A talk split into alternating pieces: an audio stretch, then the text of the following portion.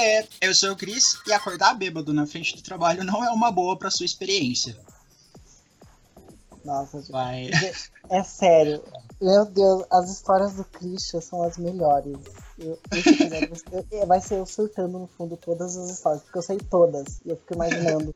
Se conhecesse essa pessoa nessa época. Sério. Adolescente, adolescente retardado, né? Então, Olá, o meu nome é Valerie. E eu já trabalhei em um lava-car, mas não era de blusinha branca e nem um pouco molhada. Ai, tudo! Olá, meu nome é Jorge. É, eu já trabalhei numa gravadora gospel, exatamente. Oi? meu Deus do céu! Você trabalhou, tipo assim, as pessoas iam cantar gospel lá e fazer CD e você trabalhou nessa empresa? Então, eu trabalhei lá, mas quando eu já trabalhei lá, ela já tava um pouco mais decaída. Então a galera já não ia lá gravar e tal. Mas eu trabalhei com bastante. Tive contato com bastante é, cantores gospel, no caso, mais pastores, né? Coisas desse tipo. E como que você não pegou fogo? Olha, então eu até gostaria, né? Mas ela faliu. Então é isso e sejam bem-vindos ao Pega o Controle. Meu Deus do céu, belíssima! Alô, você tá me ouvindo?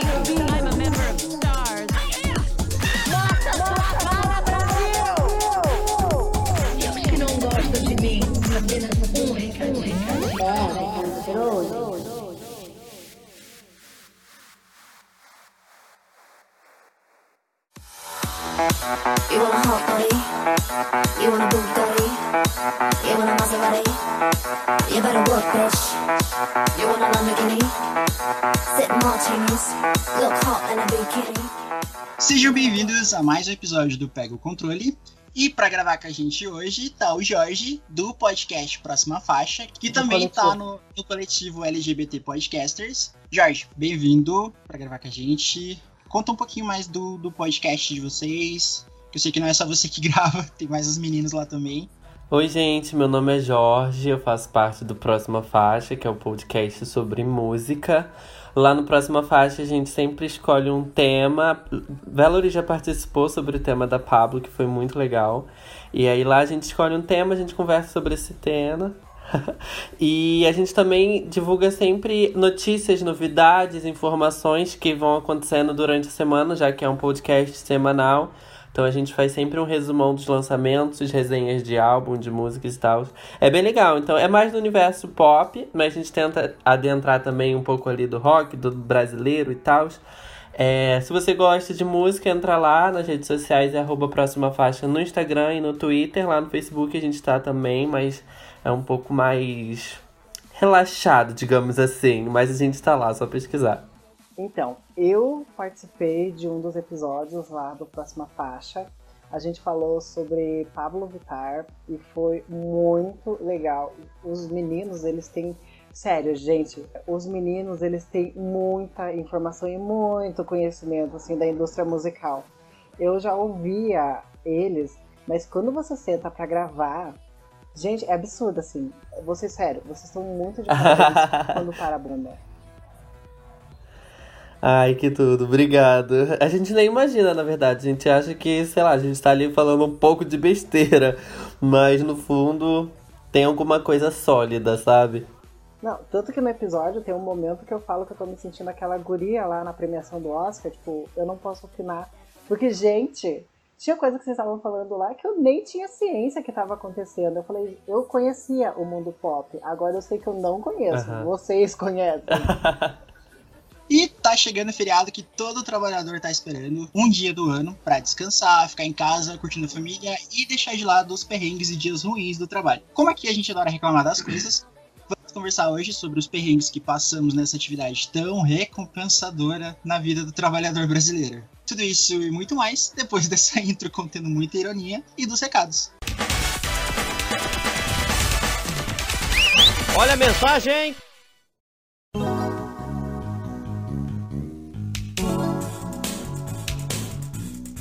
Vocês sabiam que o Pega o Controle faz parte de uma rede de podcasters voltado para o público LGBT? Agora a gente faz parte do lgbtpodcasters.com, um site que reúne vários podcasts voltados para o público LGBT+. Lá você encontra vários podcasts dos mais variados temas, como cinema, música, estilo de vida, moda, games e muito mais. Então, acesse o site lgbtpodcasters.com e confira todo o pessoal que está lá junto com a gente. Este podcast faz parte do movimento LGBT Podcasters. Conheça outros podcasts através da hashtag LGBT Podcasters ou do site www.lgbtpodcasters.com.br. E agora a gente vai ler os recados que vocês mandaram pra gente lá no nosso grupo do Facebook, na página do Facebook, no Instagram e no Twitter. Lembrando que para acessar as nossas redes sociais do podcast, no Instagram você encontra a gente como pegaocontrole.poc, no Twitter você encontra como pega o controle underline e no Facebook e a página do Facebook você encontra a gente como pega o controle. Lembrando também que o episódio sai toda terça-feira às 9 horas da manhã e toda sexta-feira vai sair o episódio no YouTube, no canal que a gente criou para vocês. A partir do meio-dia já tem episódio novo, beleza?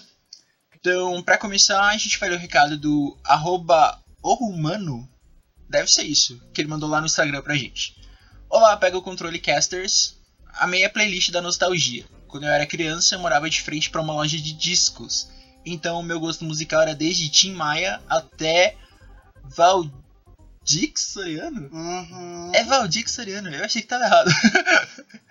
Mas o que define meu gosto musical é a música infantil. Desde Mulan, que é o preferido, até Kerry Pamil. Nossa Não, senhora. é quer ir pra mil, pra mil. Pamil, Pamil. Fala direito. Sim, eu sei as cores e não, não faço em público. Afinal, eu limpo a casa sozinho. Grato pelas risadas, abraços e sucesso. Gente, Caril Pamil Pamil é tipo o lado meio obscuro? É nada, você para. Eu sou super fã da Kerry Pamil Pamil e eu acho ela assim. Ela é um lado meio obscuro da internet, tanto que tem um clipe dela, pesquisem, Pom Pom Pom. Gente, ele é uma. É, eu conheço. Ele é uma viagem de ácido, assim, nervosa. Se você nunca usou nenhum tipo de droga, nem tomou refrigerante com muito açúcar, o efeito de muito açúcar no sangue é aquele clipe da Kerry Pamil Pamil. Mas a música é boa. Mas eu gosto da, da música dela, Kira Kira Killer. É, também eu gosto mais da. Ah, que ela fala assim: Goodbye, teacher, my friends. Na na na na na na Kudasai. A gente só sabe a parte em inglês só. Su, não, ó. Supai candy no needs. Daí ela, daí ela fala assim. Não, pera aí, ó. Daí ela fala assim. Nana imeyo kala. Yume no hajima lin lin. Mas que JR falou pra gente no Instagram. A que mais marcou sem dúvida essa criança viada foi a abertura de Digimon 2, Target. Motivo, nerdinho desde sempre, porém as linhas evolutivas do Patamon e da Teomon sem anel sagrado ainda são um erro. Talvez corrijam no, no remake que vai sair agora do, do Digimon. Mas acho que a do Digimon que mais marcou e que é lembrada até hoje é a Angélica cantando Digimon digitais. Nossa. Digimon são campeões. Ah, era muito foda. Mas melhor que a música é o clipe, cara. Não, Imagina a Angélica olhando- perdida no fundo verde e os Digimons Imagina atrás. ela olhando pra aquela câmera assim, dando close num fundo verde e ela nem sabia o que tava rolando. e eu achei muito divertido porque ele foi o único que comentou uma música que assim. A gente não esperava que tivesse música que não fosse de um CD propriamente, que É. fosse de um anime. Ah, o próximo que mandou mensagem pra gente foi lá no grupo do Facebook, é do Richard dos Santos. Ele mandou que não foi uma música, foi uma banda, o Pink Floyd. Tanto que virou tatuagens em mim. Nossa, eu queria fazer uma tatuagem da minha banda preferida. É que você não viu o tanto de comentário que ele mandou depois. Porque eu pedi pra ele foto das tatus. Ah, droga, eu não vi. O menino é um gibizão, assim, do Pink Floyd. ele é, ele é a, a propaganda ambulante do Pink Floyd, aquele menino. É isso. Eu tatuaria da, da minha banda, em This Moment. Que está no episódio futuramente que a gente já gravou de música emo. Ah! que a gente vai soltar mês que vem. Então já tem um episódio gravado de músicas emos e rock antigo. Então mês que vem sai. Então já é um spoilerzinho do, do que vai vir. É... Eu queria deixar bem claro que eu tenho vergonha. Tem vergonha nada, usa franja até hoje. Eu, não, eu nunca fui emo, tá louco? eu, hein? Gessé Schutzler. No grupo do Facebook Não é Gissé e Schutzler, é uma pessoa só. Leu Gissé e Schutzler. Mas é assim que se pronuncia, é nome gringo. Gessé Schutzler. Pronto, é isso, gente. Se não for, é isso. Pronto, aceitem. Ele comentou no grupo do Facebook. Gente, como a típica criança viada, nunca vou esquecer Barbie Girl da Kelly Key. He, he, he. Deixa eu falar. Não bastava ser viado e zoado. Tinha que amar e cantar essa música para a família. A Valerie fazia musical pra família, né, Valerie? A gente já contou no episódio de Natal Não sei se foi no de Natal, eu só Acho que sei que, foi. eu já expus essa. que a Valerie fez Esse especial pra família. Eu nunca fiz especial pra família, porque, tipo, Ah, porque você achava que era hétero. Por isso que você eu nunca era fez. até os 16. Não, você achava que você era. Você não era, meu amor. Não vem com essa história, não. O próximo é do Leonardo Nogueira, que mandou no grupo do Facebook. Eu era uma pequena gay quando criança, que todas as festas de família dançava Olha a onda do Tchacabum. Se eu É. falar que a primeira vez que eu fui pra balada, que era aquela balada do pagode, que tocava pagode, eu tava tão bêbado, mas tão bêbado, tão bêbado, que eu não sei como eu entrei. Eu só sei que quando eu recobrei a consciência, eu tava dançando Olha a Onda às 4 horas da manhã, no meio da balada. Nossa, agora eu lembrei uma coisa. Essa mesma balada de pagode que você ia, eu já fui no camarim dessa balada. Eu era tão VIP que eu entrei no camarim e era uma banda de pagode que tava tocando Ai, a pessoa veio falar de mim. Nossa, Cristo, foi balada tarde, balada de pagode. Meu amor, eu fui porque eu tinha acesso ao camarim. Ah, você foi, do pra mesmo beber. jeito, foi do mesmo jeito. E só lembrando uma coisa que a gente não falou no episódio, é que se você ouviu as músicas que a gente tocou no episódio e você gostou, a gente montou uma playlist lá no Spotify. Você encontra a playlist de cada, de cada um dos, dos hosts. Então tem a minha playlist, tem a playlist do Dorian, tem a do Toro e tem a da Valerie. Cada playlist tem as musiquinhas. As musiquinhas. Cada playlist tem as musiquinhas antigas que a gente ouvia na nossa infância. Então, tipo, a minha você vai escutar bastante Eurodance. É o que Emo. mais vai tocar lá. Não, emo ainda não coloquei. E a do Dorian. Ainda! Ainda! A do Dorian eu sei que tem bastante Disney, então confere lá pra. Então vai lá e siga a gente também no Spotify pra você ouvir a nossa playlist lá que a gente montou com tanto carinho e amor e dedicação pra vocês. Tem alguma coisa a acrescentar, velho? Que até agora você não montou sua playlist, né? É isso que eu queria falar, eu não montei. Nossa, É isso, galera. palhaço. Me sigam lá no meu canal. Siga lá.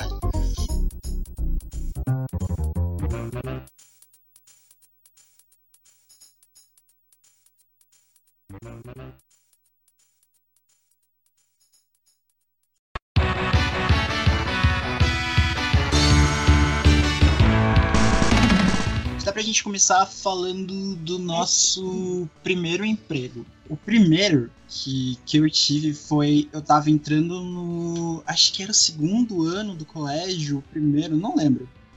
Mas foi uma galera no, no nosso colégio fazer, tipo.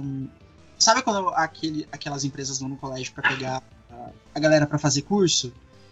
Aí ali era, Aham. tipo, vaga de. Não era curso, ele era pra vaga de emprego. Não era um que eles falavam que davam um curso pra você, depois que você terminasse, eles encaminhavam pro mercado de Não, trabalho? esse, esse eu caí nisso uma vez, até hoje não tenho diploma Ah, disso. nisso várias Ah, é vezes. horrível.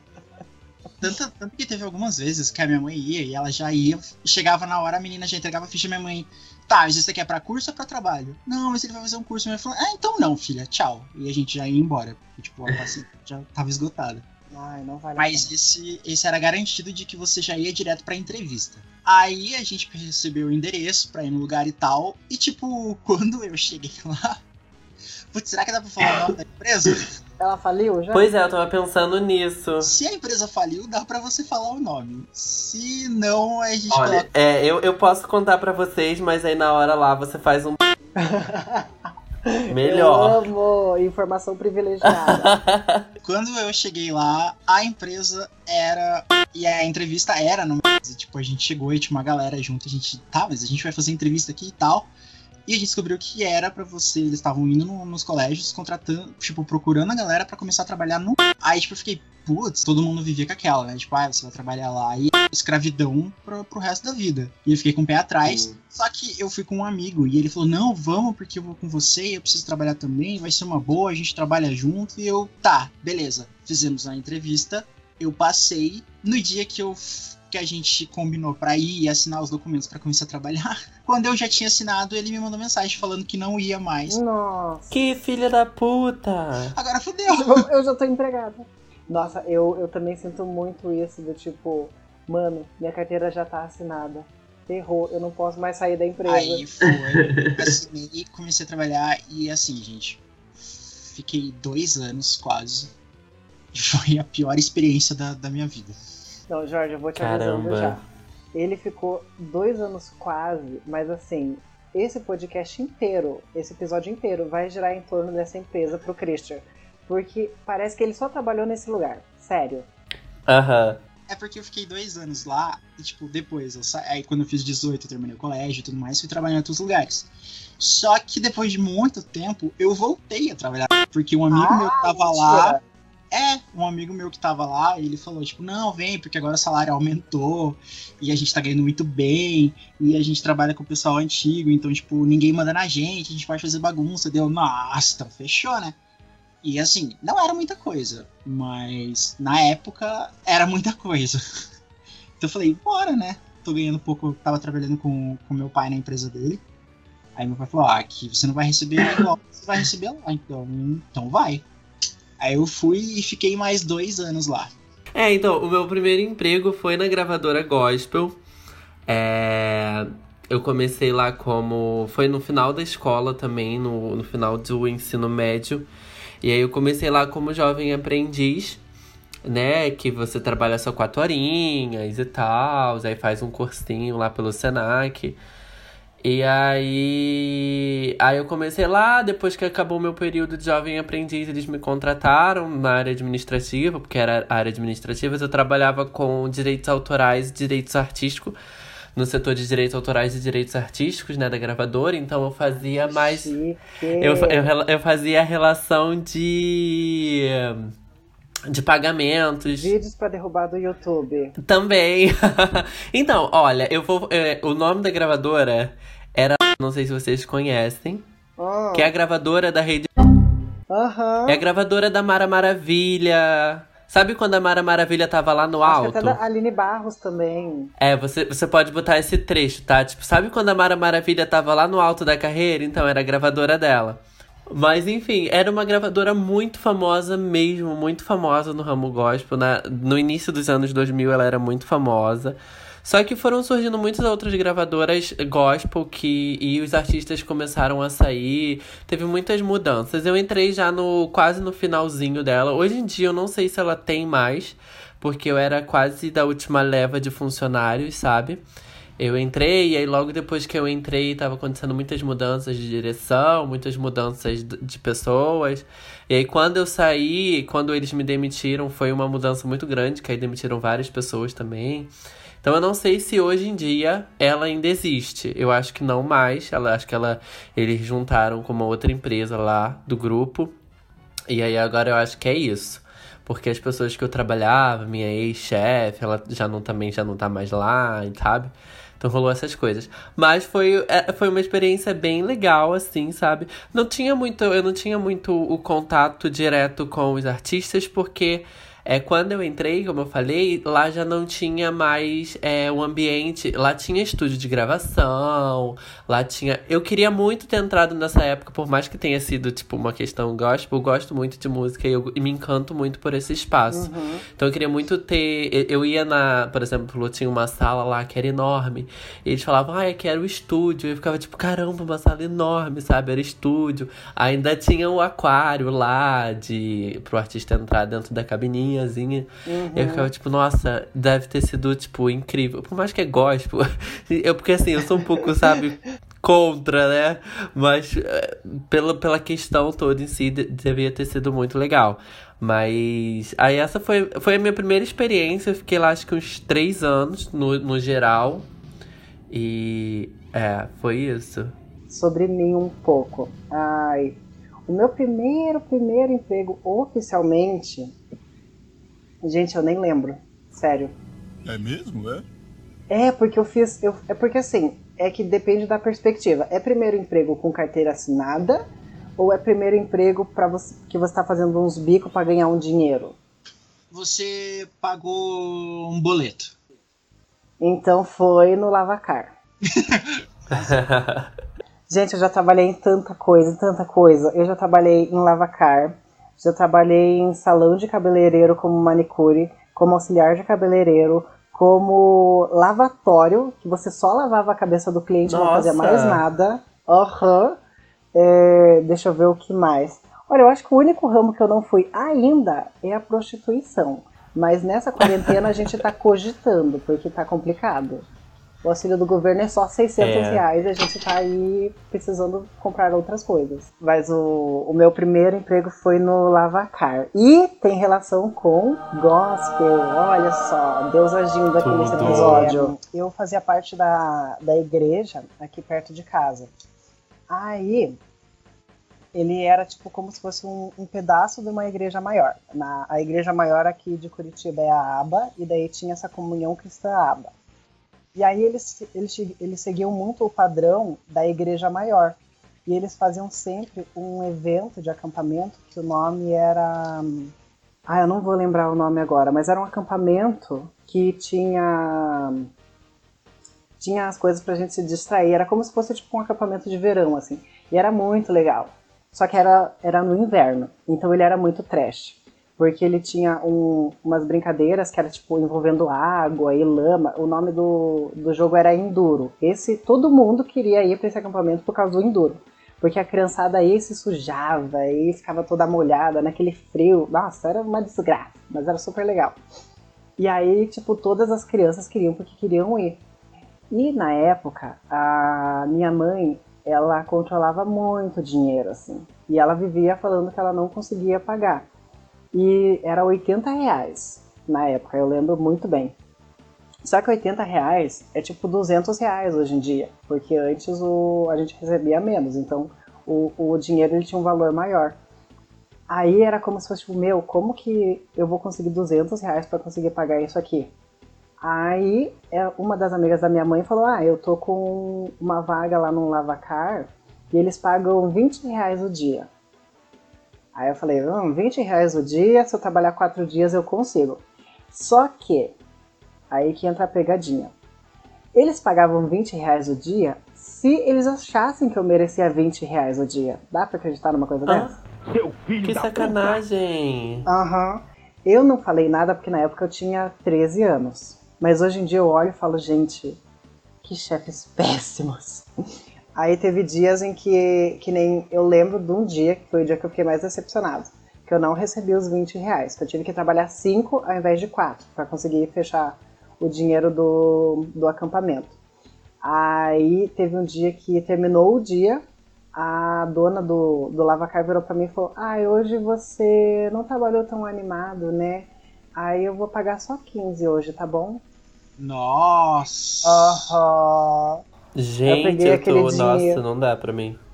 Não, nem fala. Na época eu só aceitei porque também tinha aquela coisa assim, não, é, é para um evento do Senhor, né? Deus vai me abençoar e não sei o quê. Hoje em dia, nossa, eu tinha voado no pescoço dessa mulher. Aham.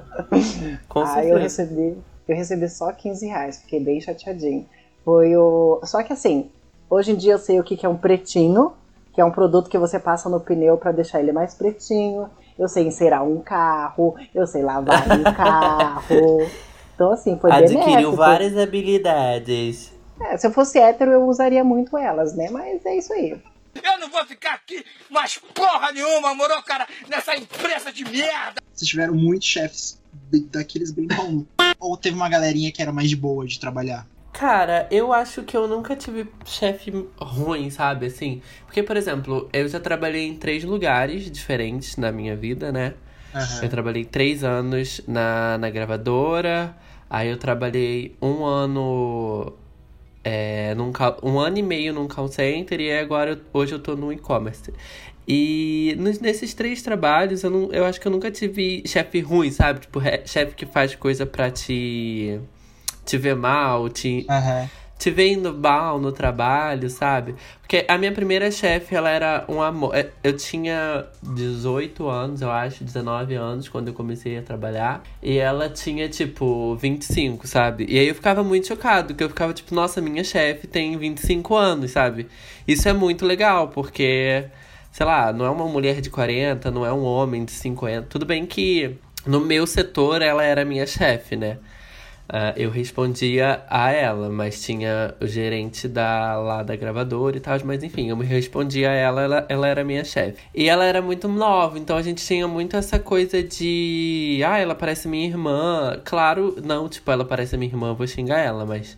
De, de, de se comunicar, sabe? Tipo, de ter assuntos pra falar, de ter ideia. Até mesmo de pra, pra chegar e, tipo, olha, Jorge, você tá fazendo isso errado. Porque teve um período que eu não, eu não aguentava mais trabalhar lá. Eu não queria mais trabalhar lá, já não, porque eu não gosto muito de criar rotina. E era um trabalho administrativo que eu criava rotina. Todo dia eu fazia basicamente a mesma coisa e tal. E aí chegou um período que eu comecei a chegar muito atrasado. Que eu chegava atrasado porque eu não queria ir, porque eu ficava tipo. Ah, e é, tem tolerância de 15 minutos, sabe? Tipo, blá blá blá. E aí. Meu Deus. O pior costume de você, de você pegar na empresa é esse. Tem tolerância. É esse. Eu Sim, e aí eu ficava isso. Eu também, eu abusava demais. Aí tava, eu- eu- nesse período eu tava chegando muito atrasado. Aí eles me deram uma advertência, tipo, melhor é a naturalidade que o, que o Jorge fala. Eu também, eu abusava demais. Não, e, e, tipo assim, eles chegaram a me dar uma advertência. Ela já, ela já chegou e falou. Então, tipo, o jeito que ela chegava pra falar comigo, sabe? Tipo, olha, você tá chegando muito atrasado, isso não é legal, sabe? Então era um jeito muito tranquilo. Eu tomava. Eu já tinha, eu já tinha tomado, eu acho que uma advertência por ter chegado atrasado. Era só, tipo, um papel escrito, sabe? Não me descontaram de nada, não me deixaram em casa nem nada, era só um papel escrito. Aí eu acho que eu tomei. Eu acho que. Gente, que coisa, né? Que vergonha que eu tenho de falar isso. Porque parece coisa de escola você tomar advertência no trabalho por, por causa de estar chegando atrasado.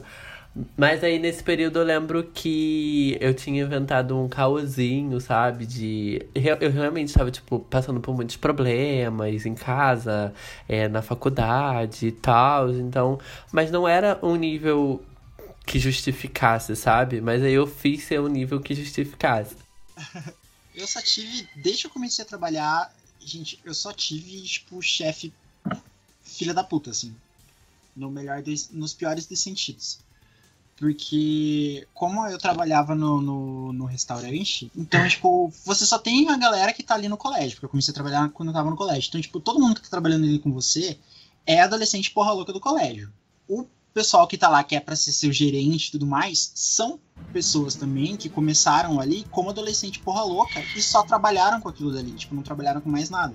É, acho que ele não, não tem aquela ideia tipo, de como que um chefe funciona e tudo mais. Então, tipo, são adolescentes um pouco mais crescidos, trabalhando com adolescentes mais novos, então, tipo, é babaquice o dia inteiro, assim. E quando eu comecei, era muito ruim, porque a galera, o, o único gerente mais velho que tava lá era o gerente que cuidava da loja. E que também era dessa época, tipo, ah, eu sou um adolescente e me criei aqui dentro e vou até o fim da vida aqui. Então não tinha um que não era porra louca com, com os funcionários. Porque ele já sabia, tipo, se você chegasse atrasado, como ele já fez aquilo, ele já sabe por que, que você tá chegando atrasado. As suas desculpas não funcionam. Ele já sabe quando o funcionário tá trabalhando, quando não tá, porque todo mundo passou por aquilo. Aí era, era tipo você ir lá reclamar de tal coisa e a pessoa cagar porque você tá fazendo e, e reclamando. Você não podia reclamar de, de cliente. Tipo, se o cliente chegasse e te desse um tapa na tua cara e você reclamasse, você tava errado. Porque o certo é o cliente, não é o funcionário que tá trabalhando ali. Então, tipo, era muita situação assim que, que você, você ia mais estressado. Você já ia estressado trabalhar, você ficava o dia inteiro estressado e voltava para casa mais estressado ainda, porque eram coisas assim muito humilhantes. E o que? Na época eu recebi Sim. 200 reais por mês. Nossa. Então, tipo, porra, você escutava muita merda, você fazia serviço de adulto, você escutava cliente te detonando o dia inteiro por, pra ganhar 200 reais no mês. Então, eu fazia a mesma, Chegou uma época que eu comecei a fazer a mesma coisa que o Jorge. Tipo, tem a tolerância? Beleza, então vamos ter uma tolerância pra tolerância. Aí, tipo, eu chegava mais atrasado ainda. Ai, tudo, exatamente isso. Ou vezes que, tipo, eu saía de casa e ia até metade do caminho e falava, sai, gente, sério, não vai rolar não. E voltava pra casa, tipo, Aí ah, eu não acredito que você ia até a metade do caminho e ainda voltava. Ah, eu ia, daí o ônibus parava na frente do shopping, aí ficava na frente do shopping, ficava lá uma hora e dava uma volta, ia pra ficava outro lugar. casa dormindo, mas nunca que eu ia até metade do caminho. Eu tenho que trabalhar, e aí você vai, você para no meio do caminho. Não, hoje eu não quero trabalhar. Eu, vou, eu já tô no meio do caminho. Não vou voltar pra casa, eu vou ficar na rua. É, ah, eu tenho que trabalhar. Esse dia não vou trabalhar. Não quero mais. E isso foi, tipo, uns dois anos. Eu tive muita encrenca com, com um dos gerentes, que ele era muito. gritava com todo mundo e, e tudo mais. Aí até que um dia, tipo, dentro do, do, do. Você vai subindo de cargo, tipo, conforme você vai passando umas provinhas. E aí, pra fazer essa provinha, você tem que dar meio que uma geral em todas as áreas. E a única área que faltava pra mim era a cozinha, que nunca tinha me colocado lá. E aí, tinha um gerente de cozinha que todo mundo já falava. É, lembro dele o nome até hoje. Adriano. Todo mundo falava, se você for pra cozinha com o Adriano, o Adriano vai fazer você chorar. E eu ficava, não, é a última área que falta, eu preciso subir de cargo e tudo mais. E, tipo, quando eu fui pra cozinha, faltou pouco, assim, pra chorar ou pra gente sair na porrada. Porque ele era muito, muito, muito filho da puta. Mas ele era uma pessoa, uma pessoa legal de trabalhar, só que ele exigia muito, assim. E aí, tipo, no- durante o meu treinamento na cozinha, uma vez encheu de clientes. Esse restaurante que a gente trabalhava em específico era o pior de Curitiba. Então, a empresa já era foda, você aguentava muita merda e você ainda trabalhava na pior empresa, da, no pior loja de Curitiba. Então, máquina de sorvete não funcionava, refrigerante não funcionava, gelo nunca tinha. É, a estufa não funcionava, a cozinha era a cozinha parava de funcionar tipo uma vez por semana. Então era um inferno. E uma época eu tava na cozinha e esse gerente tipo veio gritar comigo porque tava atrasando os lanches. E assim, só tem uma chapa funcionando. Você precisa mandar os hambúrgueres ali pra galera. Aí essa chapa para, você tem que parar essa chapa pra você fazer os lanches de frango da galera, porque ele tem que tem que limpar a chapa e você tem que fazer separado. Então, tipo, ou eu fazia um ou eu fazia outro. Aí ele veio gritar comigo e, tipo, eu já tava muito puto. Eu simplesmente chamei ele de, tipo, de, de idiota na frente de todo mundo. Não, idiota foi pouco, porque eu não lembro a, a palavra exatamente que eu usei. Mas eu falei que ele era um inútil dentro da empresa e se ele tava reclamando do horário, que ele fosse lá na cozinha e trabalhasse com a chapa bosta que a gente tinha. Ah, Porque a- Meu Deus Tudo. do céu. Porque se ele não. Ele só gostava de reclamar e não arrumava porra nenhuma dentro da loja, então ele que fosse lá e mandasse lanche com a, com a chapa zoada, porque eu não ia mandar mais e, e foda-se ele. Então, tipo, a loja inteira parou, assim, todos os clientes pararam, porque a gente tava berrando, porque ele tava no balcão e eu na cozinha, então você só consegue ouvir um outro gritando. Meu Deus. Cara, aí- eu, eu ia ser com certeza você. Eu ia ser o. Sério. Eu já, essa época eu já das férias. eu já tinha voltado das férias, então, tipo, já tava de saco cheio dali já. Aí, depois disso, tipo, ele foi na cozinha e falou: Não, então pega tuas coisas e, e vai embora.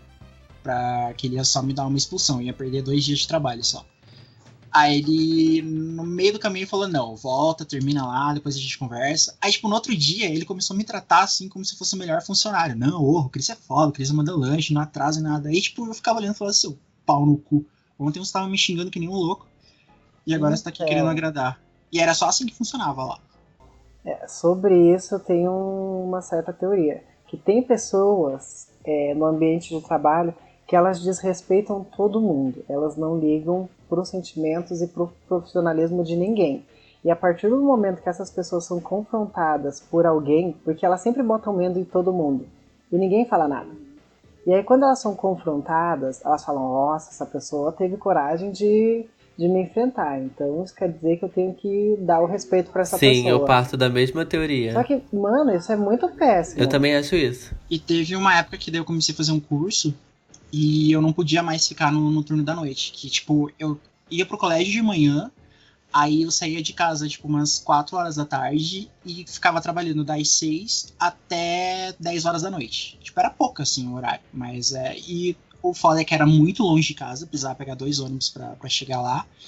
E esse restaurante era do lado de uma favelona. Então, tipo, eu já fui assaltado várias vezes voltando do trabalho. Favela não, comunidade. Não, Comunidade. favelona mesmo. O Comunidade Jorge é do. Rio, ele pode confirmar pra gente. É comunidade que fala no Rio de Janeiro. Comunidade. Viu? Mas eu posso te falar, falar favela é muito mais libertador do que comunidade. Eu também acho. o pior é que eu Aqui, também gente, acho. Aqui é muito difícil alguém falar comunidade. O pessoal fala favela mesmo. Porque a gente não tem comunidade nem favela. A gente tem uns casebre aqui que tentam ser favela, mas não é. Aí, tipo, eu já fui assaltado várias vezes ali. Tanto que uma das vezes foi que eu comprei um celular e, tipo, um mês depois que eu comprei, eu- me roubaram. Então, tipo, eu tive que pagar todas as prestações sem estar com o celular. Então, tipo, aí voltava nesse horário e ficava muito ruim. Como eu comecei a fazer o curso, aí eu tive que mudar. Aí eu fui pro período da manhã. E no período da manhã tinha uma gerente que ela era pior que, tipo, todo mundo junto ali, de, de escrota. Ela era muito. Todo mundo falava, a, a Janaína, o nome dela. Nossa, gente, como eu lembro o nome desse, desse povo escroto. Você vai receber vários processinhos na sua casa depois desse episódio.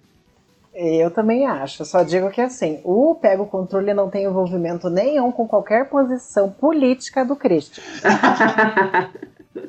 Os advogados dele que trabalham. Aham, os nossos não. Os dele só. Acabou. Aí, tipo, ela era muito escrota pra nada, assim. Ela, ela xingava todo mundo na caruda, ela te xingava na frente dos clientes. Uma vez, ela queria que eu revirasse o lixo pra pegar uma notinha pra cliente, porque, tipo, quando você faz o pedido, sai a notinha. E eu entreguei essa nota pra cliente. E a cliente veio e falou: ah, moço, eu quero minha nota. Eu falei: como se eu já te entreguei? E ela: não, você não me entregou. Aí, tipo, essa, a, a Janaína tava contando o dinheiro do caixa, ela simplesmente, tipo, me pegou pelo braço, me puxou no canto e falou, você vai revirar o lixo agora e você vai dar essa notinha pra mulher. E eu olhei pra ela e falei assim, tipo, na frente da cliente, assim, não foi nem, tipo, dar aquela, brigar com você escondido, assim, não, foi na frente da mulher. E eu vi, olhei- pra ela e falei assim, não, porque eu dei a notinha, a notinha tá com ela, não tá no lixo. Ela falou, não me interessa, você vai revirar esse lixo, nem que você entre dentro dele. Aí, tipo, ficou naquilo, ela. Ela saiu fora e depois ela voltou pra querer saber da notinha. Aí a mulher veio de novo. Ai, moça, não briga com ele não, a notinha tava lá na mesa, eu que não vi. Ah, meu Deus. Que filha de uma puta. Eu não vou ficar aqui mais porra nenhuma, moro, cara, nessa empresa de merda. É, na a minha experiência que eu tenho, eu tive dois tipos de chefes. Que são dois tipos de chefes ruins. O tipo de chefe que ele é escroto por natureza e o tipo de chefe que ele é esperto. Eu teve, teve uma experiência que eu trabalhei numa. Não vou dar nomes aos bois, né? Porque eu não quero ser processada, apenas o Christian será processado aqui. Eu trabalhei uma época numa. Não era bem. gra- Era é, coisa de estamparia. Era uma loja de, de produtos estampados e eles comercializavam serviço também de estampagem. Aí eu tinha. Era aquela. Era, era, oh, era aquela empresa familiar que tem um chefe que diz que é o chefe. Mas junto dele tem mais dois, três chefes. Então, tipo, todo mundo é chefe e ninguém é chefe de coisa nenhuma. Aí tinha a, a dona, o marido da dona e a irmã da dona. A irmã da dona, ela era um amor de pessoa, assim, ela era muito fofa. Tanto que eu tava na época da faculdade de moda ainda, e eu saía da faculdade meio-dia, eu, ti- eu tinha que estar em Pinhais uma hora da tarde. E a faculdade era no centro, no centro não, ali no Prado Velho. E, tipo, leva um bom tempo para você ir de ônibus até Pinhais. Se você for de carro, tipo, é bem rapidinho. Mas, né, o ônibus é uma desgraça. Aí, tinha essa irmã da dona que ela começou a me fornecer, tipo, vale almoço que eles compravam. E não era obrigatório, porque era estágio. Então, eles não eram obrigados a me dar a refeição, né? Era só o salário e o, e o vale transporte. Aí a dona, ela também era uma pessoa legal, assim, que ela sentava, explicava, me falava o que tinha que fazer. E eu trabalhava muito com o marido da dona. O marido da dona era um escroto, assim, nossa, de primeira categoria. Ele era aquele cara que ele falava assim: é, Eu preciso que você construa a Torre Eiffel até amanhã. Eu falava: Não, beleza, tô na faculdade de, de engenharia, sei lá, e eu vou saber construir esse troço. Só que assim, essa é uma matéria do meu TCC. E eu tô no segundo semestre da faculdade. Então é óbvio que eu não vou conseguir fazer isso sozinho. E aí eu pedi ajuda para ele, ele nem sempre explicava. E aí teve um dia que eu lembro que ele começou a exigir, exigir, exigir de mim. E tinha um papel que a gente usava, que era um papel caro. A dona chegou para mim e falou: é, use o mínimo possível desse papel, porque esse é um papel caro. Ele ia, ele imprimia tipo 10, 20 folhas de teste naquele papel. Então, tipo, ele podia imprimir quanto ele quisesse daquele papel. Eu, como era o estagiário, não podia. E aí ele via para mim e falava: Meu, se você não conseguiu fazer, você faz de novo. É, é obrigação tua fazer isso. Se você precisa usar folha para fazer teste, você use folha. E você ficava assim: tá, a dona tá falando uma coisa, o marido da dona tá falando outra. Aí teve um dia que ele chegou para mim e ele falou que o trabalho que eu tinha feito era um trabalho porco. Nossa, mas foi foi assim o surto. Eu fiquei muito puto da cara, porque eu pedi várias vezes ajuda para ele e ele não me ajudava. Ele falava para eu me virar. E daí quando eu terminei o trabalho, é tipo, meu, eu era uma pessoa que estava no segundo semestre da faculdade. É óbvio que ia ser um trabalho de segundo semestre da faculdade. E aí ele virou para mim e falou: "Ah, o teu trabalho é um trabalho porco". Nossa, mas daí eu juntei a, a irmã da dona, falei, ó, ele falou isso, isso, isso pra mim e acabou. Chega, tô indo embora. Depois de um tempo, nessa época eu tava no começo, a gente não tava no começo, mas a gente tava ali no meado da, da relação, eu e o Christian. Então a gente conversava muito pelo chat do Google. E teve um dia que essa irmã da dona chegou para mim e perguntou: Você anda conversando com alguém na... enquanto você trabalha? E assim, era só eu Mentira. na minha sala. Aham. Uhum. Era só eu na minha sala. E às vezes entravam uns clientes, mas assim, eu tinha atendido duas clientes aquele dia. E eu não tinha falado com o Christian. E eu falei: Falo com o meu namorado, que é designer. Por quê? Ela, não, porque eu vi aqui nas imagens da câmera Falei, não. Ela não fez isso. Gente, tinha uma câmera na minha sala que ela apontava para o meu monitor 24 horas por dia e ela ficava monitorando o que eu fazia na internet enquanto eu trabalhava. Aí eu falei, não, beijo bem essa galera. Se eu não posso nem conversar com. E assim, eu entendo que você ficar conversando com o teu namorado volta e meia pode atrapalhar. Só que o Christian, ele tem conhecimentos em design. E volta e meia ele me dava uns helps assim, tipo, pai, como é que eu faço esse negócio aqui no Photoshop? Que ferramenta que eu uso? Daí ele me dava essas ajudadas. Eu fiquei, mano, não, né? Teve um salão de cabeleireiro que a minha patroa, entre aspas, né? Ela era cabeleireira, eu era auxiliar. Ela ficou três meses sem me pagar, ficou me enrolando, me enrolando, me enrolando. Eu tive que pedir para minha mãe ir lá porque ela falou que ai, é, eu lembrava muito o filho dela. E daí ela era muito apegada comigo, ela gostava muito de mim, mas ela não poderia pagar porque senão ia atrasar a parcela do carro dela. Eu fiquei assim, filha da puta! Aí eu falei, mãe, vai é, lá que eu sei que você vai conseguir. Aham! Eu falei, mãe, vai lá que você vai conseguir resolver isso. Aí minha mãe foi lá, fez o escarcel, porque, Jorge, você não conhece a minha mãe? Meu amor, quando, olha, ela derruba Ai, um salão você inteiro. não conhece a minha mãe. aí a, ela fez o escarcel lá. Aí a minha patroa pegou e falou: Ai, mas não precisava ele ter pedido para você vir aqui. Eu poderia muito bem conversar com ele pessoalmente. Eu falei: Ah, filha da puta, você não me pagou três meses, vai falar o quê agora? Vai pagar do nada? Tirar dinheiro da onde? Nossa, eu já tive uns, uns chefes muito péssimos assim.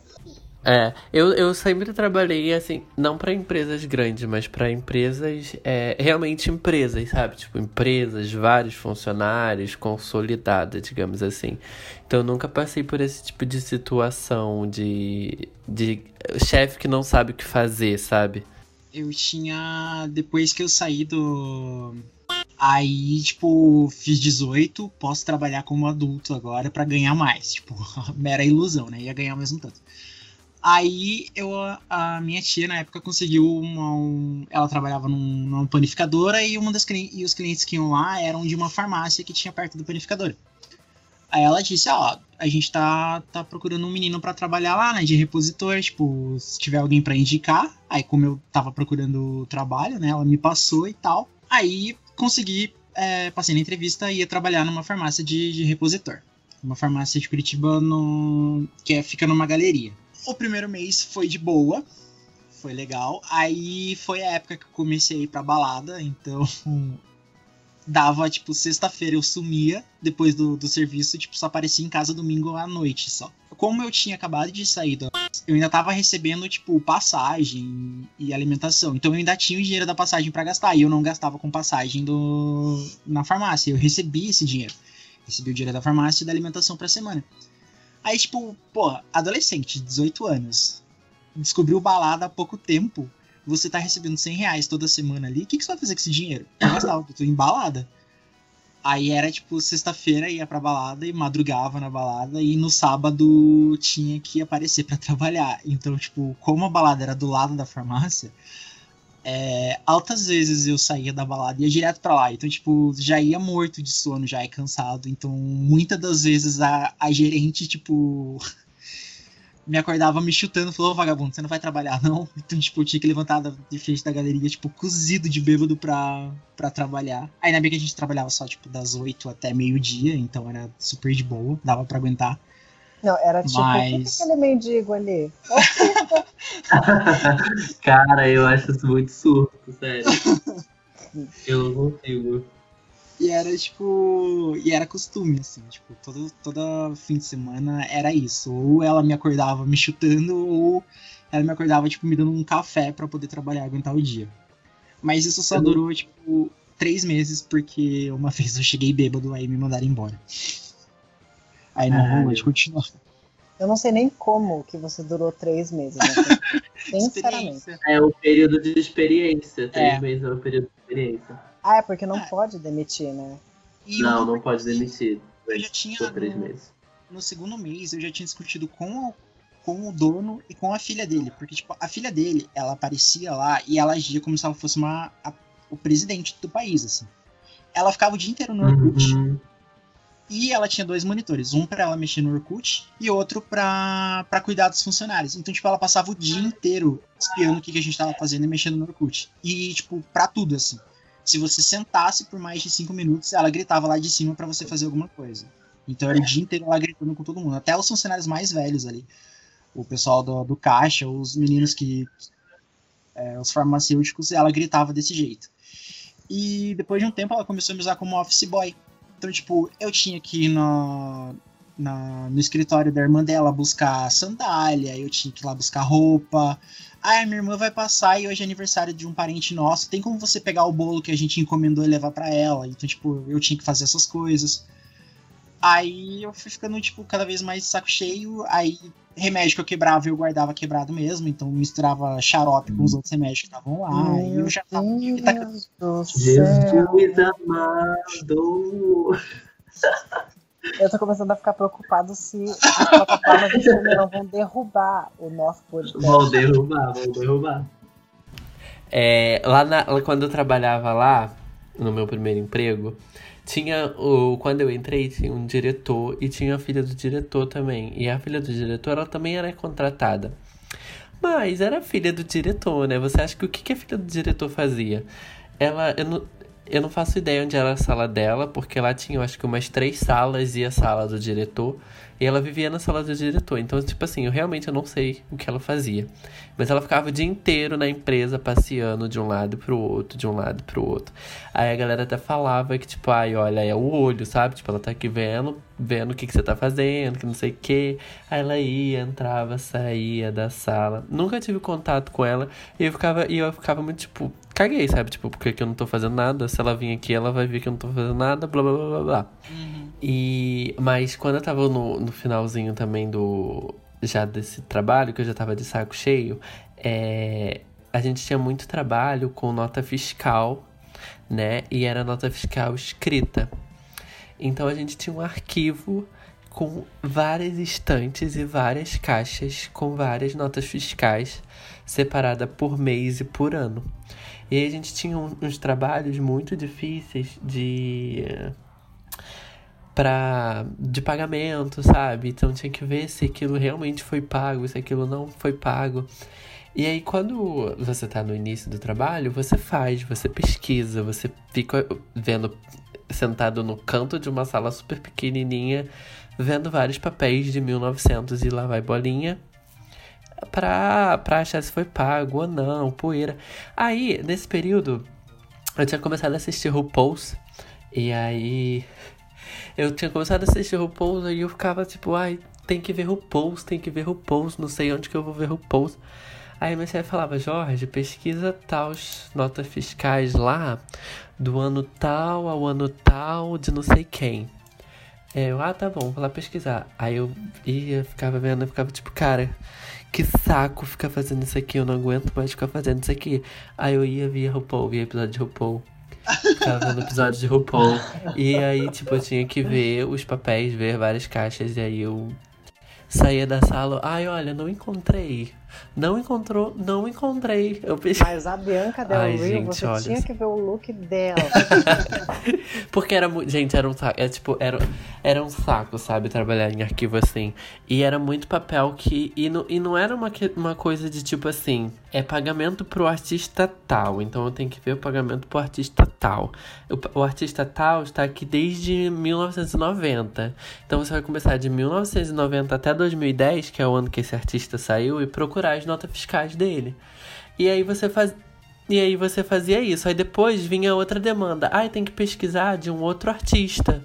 O outro artista, ele entrou em 1980 e ele saiu em 2010. Então você tinha que olhar tudo de novo, porque quando você olhou, você olhou pra procurar um artista, e aí você olhava aquele papel todo de novo pra procurar outro artista. E tipo, ficava muito puto com isso, sessão de saco isso.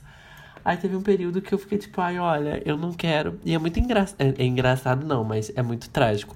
Porque eu fui demitido em, em no primeiro dia de abril. Eu fui, de- eu fui demitido em, em abril de 2007, 2017. Foi o primeiro dia útil de abril, que eu acho que foi dia 3 de abril. Que foi numa segunda-feira. E aí eu lembro que eu cheguei todos os dias de março é, atrasado. Todos os dias de março eu cheguei atrasado. É, tipo, meia hora atrasado, cinco minutos, 40 Meu minutos Deus. atrasado. Juro pra você. E aí, quando chegou em abril, eu, eu fiquei tipo assim, não, eu vou virar o mês. Aí eu, tipo, ai, eu já cheguei atrasado mesmo, março todo. Mas em abril eu vou começar a chegar na hora certinha.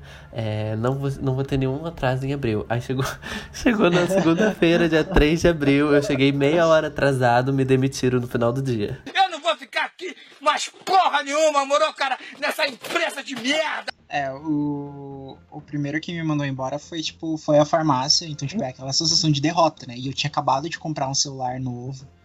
Eu fiquei, caralho, fodeu. como- Só que, tipo, eu fui mandado porque eu cheguei bêbado no serviço.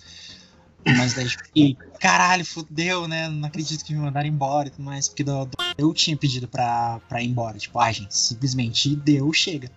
Então, tipo, acho que foram poucos trabalhos que, que realmente me mandaram embora. Porque os outros eu começo a me estressar e eu vou e peço a conta. Tipo, ó, não dá mais Aham. e já era. Tanto que o último que me mandaram embora, eles armaram. Nossa, armaram uma treta muito foda. Nossa, esse. Meu Deus do céu. Eu estava presente nessa fase. Foi tenso. Eu vi. Não, é. Essa. Essa. Acho que foi. Qual, qual que você tá falando? Da... Do lugar de revelar foto. Não. Foi o antes. Vixe, então tem outro barraco então. Adoro. Gente. Essa era uma loja de, de piso. E, tipo, como eu fui pra uma loja de piso, tinha, tinha ido na, na agência do trabalhador pra conseguir vagas e surgiu essa vaga de uma loja de piso. E é uma loja aqui em Curitiba que nessa rua só tem chinês. Só que, tipo, eu nunca tinha ido ali.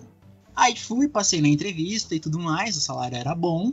Aí eu entrei, daí os meninos começaram a falar: ah, não, porque, tipo, você quer mostrar trabalho, né? Primeiro mês e tudo mais. E tinha um funcionário que ele já tava ali há oito anos. E eu chegava de manhã, ele chegava junto com a gente, ele sentava no banco, dormia, e ele ia até seis horas da tarde dormindo.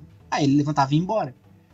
E ficava, pô, cara, esse cara só dorme, ninguém manda ele embora, e, tipo, não falam nada, né? E eu fui pesquisando, pesquisando e fui descobrindo que, tipo, ele era funcionário exemplar da loja, só que ele. Aí você descobriu que esse funcionário era você. Não, era Demi Lovato.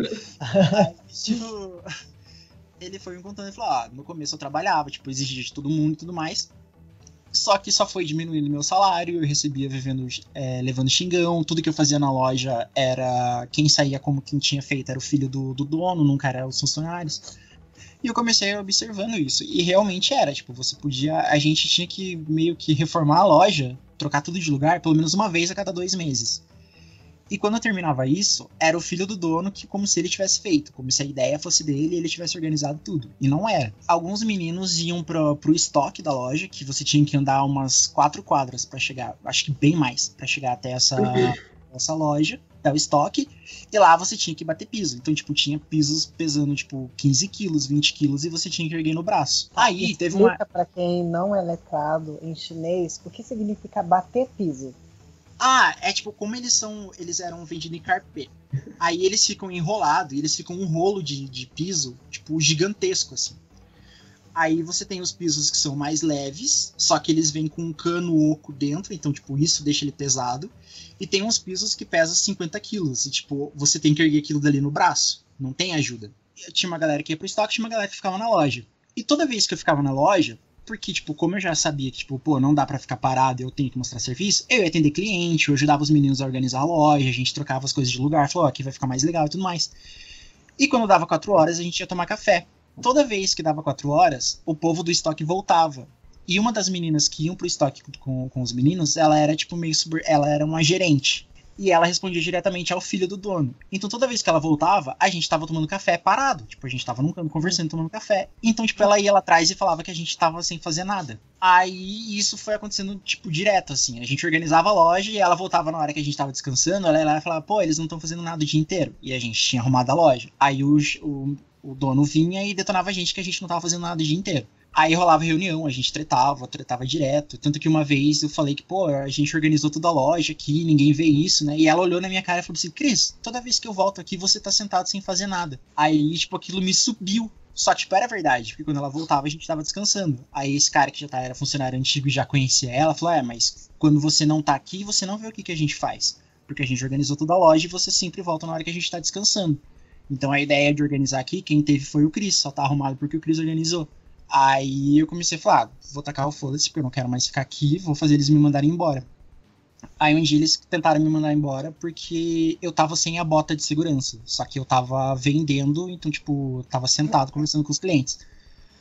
Aí eles deram o papel pra eu assinar, eu assinei e tudo mais, e no papel tava escrito justa causa por não usar o equipamento de segurança.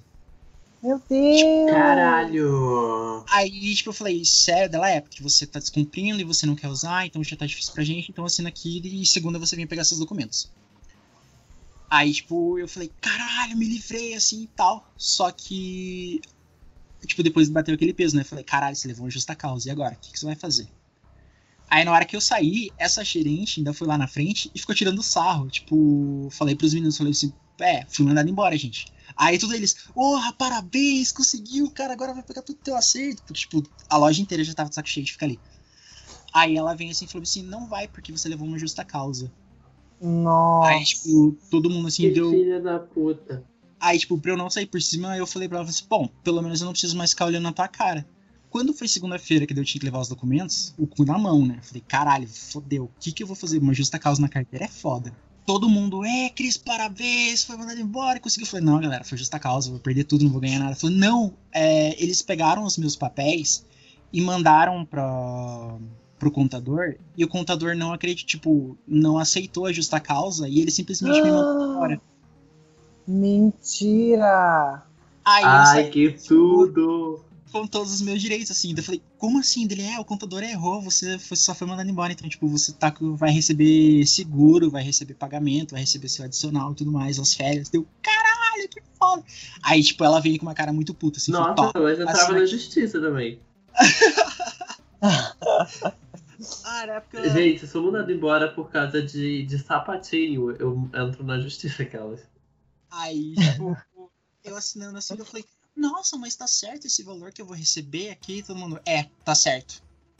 Aí eu, nossa, que legal. Tipo, até olhei pra ela e falei assim, nossa, como você tá bonita hoje. Tipo, muito desaforada. assim. Ai, eu, eu não falava que tava bonita. Eu ia falar, ai, amiga, você quiser, eu te dou um dinheirinho pra tua plástica. Tô precisando. Nossa, esse cabelo, vamos arrumar, querido?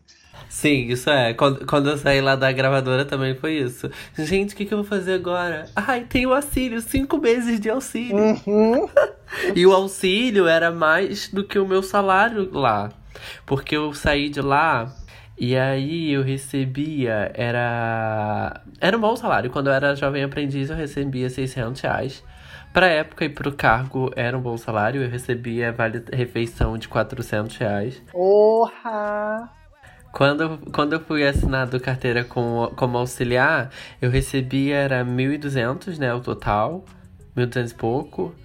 E mais os 400 e pouco de vale-refeição. Então era um bom salário, era uma boa coisa. Mas o meu, o meu auxílio foi, eu acho que foi 1.500 e pouco. Eu fiquei tipo, caralho, 1.500 e pouco líquido, sabe? Sem desconto nenhum, sem desconto de, de médico, de passagem, de nada. Eu, quando fui demitida pela primeira vez, eu, eu trabalhava. Na verdade, eu até hoje, olha que funcionária exemplar, né? Não sei se posso ser classificada como funcionária exemplar, porque todos os outros eu saí. Mas o que não deu tempo de eu pedir demissão, é, eu trabalhava numa rede de fast fashion. E assim, era loja de shopping e fast fashion. E assim, era uma desgraça. Porque, inclusive, eu tô tirando o- a conclusão aqui nesse episódio que a gente tem que ir pro Rio de Janeiro procurar emprego. Porque. Olha, é verdade, eu acho que é legal. Porra, eu e o Christian, a gente só tem desgraça pra contar nesse episódio. E eu chamei o Jorge, falei, Jorge, vamos falar de perrengues no trabalho. Ele falou, vamos! Até agora não vi um perrengue. Que ridículo. é, é pior que é verdade, eu tava pensando quando essa semana, né, que aí eu fiquei tipo, cara, eu vou participar. Eu não tenho histórias muito ruins pra contar, sabe? Sobre trabalho. Eu tenho histórias, mas tipo, não são perrengues muito ruins. É, a primeira era é, rede de fast fashion era dentro de shopping. E eu trabalhava no setor infantil. Aí era assim, era de um lado infantil, do outro lado masculino, e no fundo era feminino e uma versão meio que adolescentes, assim. E aí era todas essas pessoas circulando nessa loja o dia inteiro. No setor infantil, a nossa única função, a gente não vendia. A- lá na carteira estava como auxiliar de vendas, mas a gente não vendia. Não ganhava comissão por produto vendido. Era bem diferente, assim. Eu vou falar aqui o nome da loja, mas né, não estará no episódio. Eu ganhava bem. Naquela época, gente, eu ganhava muito bem. Tanto que eu namorava um menino que ele gastava muito dinheiro. E eu conseguia acompanhar esse, esse ritmo de gastos. Só que as funções que eu fazia, ai, eu tinha dias que eu queria matar os clientes. A única função que a gente tinha, assim, específica era arrumar a loja. Só. Você só tem que arrumar a loja e se um cliente chegar para você e perguntar onde é isso, você indica. E outra coisa que a gente fazia também, mas não era obrigatório, mas você precisava ter um conhecimento, era visual da loja. Então, tipo, ai, é aquela bem coisa de, de bicha fashionista de filme. Você não vai combinar uma camiseta vinho com uma calça marrom, é, sei lá, pântano da coleção de 2017. Porque a coleção de 2017, ela já passou. A tendência agora é marrom, flor do campo. Você não pode combinar vinho, musgo com a coleção de 2017. Então, tipo, a gente tinha que ter esse conhecimento e era muito assim, gente, era absurdo. Hoje em dia eu olho, eu falo, Senhor amado, eu sempre fui estereótipo de gay, mas naquela fase eu era o extremo, o extremo. Era uma rotina muito puxada, porque era shopping. E eu só trabalhava nos finais de semana. Então, durante a semana, eu tinha uma outra rotina, eu só trabalhava sábado e domingo. E aí, durante a semana, tipo, meu, eu fazia outras coisas da vida. E quando chegava final de semana, Tipo, eu não tava nem um pouco preparado para ir trabalhar no shopping. Era muito estranho porque parecia que o, o, relógio biológico ele não entendia que você tinha que trabalhar. Então, volta e meia, eu chegava atrasado. Porque durante a semana eu ia dormir tarde e no final de semana eu tinha que acordar cedo. E aí eu não conseguia manter. E um pouco de, de descuido meu. Mas quando a, a, gerente chegou com a cartinha de demissão, meu Deus do céu, eu paguei o maior mico da minha vida. A gente fez a reuniãozinha, todo dia a gente fazia um círculo e. Gente, eu não lembro o que, que era, mas eu lembro que alguém trazia uma roupa e falava alguma coisa sobre aquela roupa, assim. Era quase o, o culto das roupas. E aí terminou esse culto, a gente sacrificou 15 bodes e finalizamos o negócio. a gerente chegou e a gerente chegou e me puxou de lado e falou: Ó, oh, eu tenho esse papel aqui, eu preciso que você assine. Ela nem falou o que, que era. Aí eu falei: Nossa, o que será que é, né? Hum, vou ser efetivada. Li ali. Aí, tipo, era carta de retirada. Eu não acredito. Ah, e ela era muito megera. Nossa, como eu odeio aquela mulher. Tem dois, dois chefes meus eu odeio até hoje. Essa é um. Eu fui pro banheiro e o uniforme eles forneciam pra gente. Era o uniforme completo. Blazer, camisa, gravata, calça social e tinha até o sapato. Tirei o uniforme para poder devolver para a empresa. No meio de tirar o uniforme, um dos meus colegas veio pro, pro banheiro e perguntou: O que, que tá acontecendo? Daí eu, eu fui cortado. Ele, sério, eu. Eu fui cortado! E aí eu comecei. Gente, eu chorei. E eu chorei. E eu berrava. Eu, eu não acredito! O que, que eu fiz pra merecer isso? Eu chorava. E eu chorava. Nossa Senhora!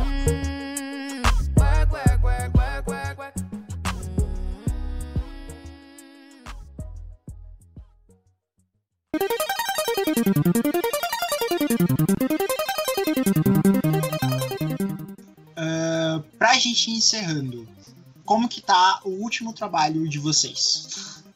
O meu tá, tipo, é o que eu quero.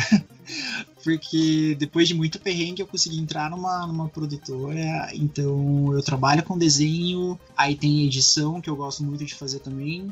Aí, tipo, aprendi bastante coisa pro podcast. E uma que é, agora eu tô trabalhando de casa. Bom, quase o Brasil inteiro tá trabalhando de casa por causa da. Nesse momento, sim. Eu tava da quarentena já, brincadeira. É, já tava, já tava. Antes tudo disso virar moda, eu já tava em casa já. E. o bom é que dá pra, dá pra trabalhar com fila também. Tipo, agora que eu tô conseguindo pegar umas filas com, com desenho e com ilustração e edição de fotos e tudo mais. Então, tipo. Esse último trabalho meio que abriu portas, assim. Eu tô. Eu tô de casa, mas eu confesso que eu não tô gostando. Tá trabalhando de casa. É, é uma coisa que eu até tratei com a minha terapeuta, que eu falei, nossa, eu sempre quis trabalhar de home office, sabe? Eu sempre quis ter, ter um, um trabalho assim, home office. E aí agora eu tô tendo, mas eu tô vendo que pra mim não dá certo, porque eu gosto muito do contato com outras pessoas, sabe? E trocar ideias com outras pessoas na hora, assim, e, e tal, e essas coisas desse tipo. E no home office eu tô bem um pouco desleixado, digamos assim, sabe? Eu faço as coisas que eu tenho que fazer. É que aí eu, como eu falei para ela, eu faço as coisas que eu tenho que fazer e que eu sei que eu tenho que fazer e são importantes. E aí, de resto, eu vou e durmo. Se eu tivesse no trabalho, eu ia procurar coisas a fundo, sabe? Coisas a mais do que eu tenho que fazer, coisas que eu não tenho que fazer, mas que viram tarefas. Mas enfim, tá dando certo. Um, o meu trabalho atual, na verdade, os meus trabalhos, né? Eu tenho, eu tenho plurais. Requisitada! eu sou muito trabalhadora. Uh, eu sou o setor de marketing do Pego Controle. Então, boa parte do meu dia eu dedico ao Pego Controle. Eu também tenho as minhas redes sociais da drag, né? Então eu monto os meus vídeos, tenho as minhas publicações nas minhas redes e tenho os trabalhos por fora, em balada. Agora a balada tá bem parada. E aí o outro trabalho que eu também faço é o de gestão de redes sociais de social media. Aí eu cuido das redes sociais atualmente só de um cliente, que é um garoto que ele tem um salão e daí eu cuido dessas, dessas coisinhas para ele, post, é, propaganda em redes sociais, estratégias de marketing e tudo mais. Esses três trabalhos são trabalhos que eu gosto. Eu não vou falar que eu não gosto, não, porque o podcast eu acredito muito nele. A drag, eu sempre quis que ela tivesse uma projeção. E poder trabalhar em casa para esse salão, gente, é a melhor coisa ever. Assim. Então, nossa, agora podendo ser o meu chefe, ai, é a melhor coisa. Nossa, e depois desse textão todo. Não, não tem nem mais o que falar. Ó, Onde- escreve esse, discru, esse discurso pra quando você for fazer outra participação, você blá blá blá blá blá blá blá. blá. Salta tudo lá, porque olha. Nossa, mas você tá reclamando do tanto que eu falei? Desculpa se eu tenho três empregos. Nossa! Eu não preciso de você, eu tenho três empregos. Então, gente, é isso. Chegamos ao fim do episódio. Ainda ficou muita história pra falar, porque eu ainda não contei da vez que eu xinguei o, cli- o gerente do restaurante porque ele tava pegando funcionária no banheiro. Essa história ficou de fora e é muito boa. E você não contou da reveladora lá de fotos também. Nossa, que vontade de matar aquele povo. Vai ter que ter um parte 2. Por isso, Jorge, arranje empregos ruins até lá, tá? Pra daí você poder falar perrengue também. Com certeza. E eu queria agradecer, Jorge, brigadão por topar gravar com a gente. E falar um pouquinho mais do próxima faixa também, pessoal, pra seguir lá, que a gente tá tudo lá no, no coletivo do LG LGBT Podcasters, então você encontra a próxima faixa lá também. Então, agora o momento é seu de brilhar. Ai, adoro. Gente, muito obrigada. Adorei participar aqui, contar algumas histórias leves. As minhas histórias são leves, né? Mas é, adorei participar aqui. É a próxima faixa, como falei, o podcast de música, os assuntos relacionados à música. É, a Valerie participou lá de um, de um episódio nosso sobre Pablo Vittar, um episódio muito legal. Vocês também conhecem a Valerie aqui, quer conhecer o próxima faixa? indico talvez começar por esse episódio, que já estão familiarizados com a voz da Valerie. É um episódio muito bom, E- eu tô lá, vamos ver. Muito conteúdo, mas é isso. Próxima faixa nas redes sociais é arroba próxima faixa no Instagram, arroba próxima faixa no Twitter também. No Facebook é só pesquisar o Próxima Faixa. Vão lá escutar a gente, esse podcast maravilhoso que só tá crescendo, com gente muito legal. e é isso. Ó, tem vários assuntos. A gente vai gravar aqui. Eu vou fazer um off aqui com eles pra gente gravar um assunto de gospel lá, entendeu? A gente ainda não falou de gospel no próxima faixa. Ai, meu Deus, pelo amor de Deus, me chama. Sério, sério, eu sou muito fã da Aline Barros, cara.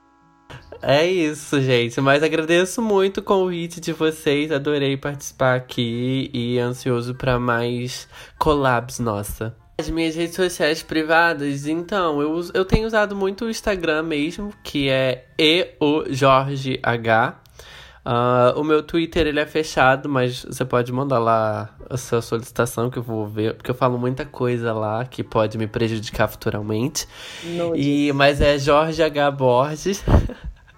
Jorge H. Borges, e é isso. Mas me segue no Instagram.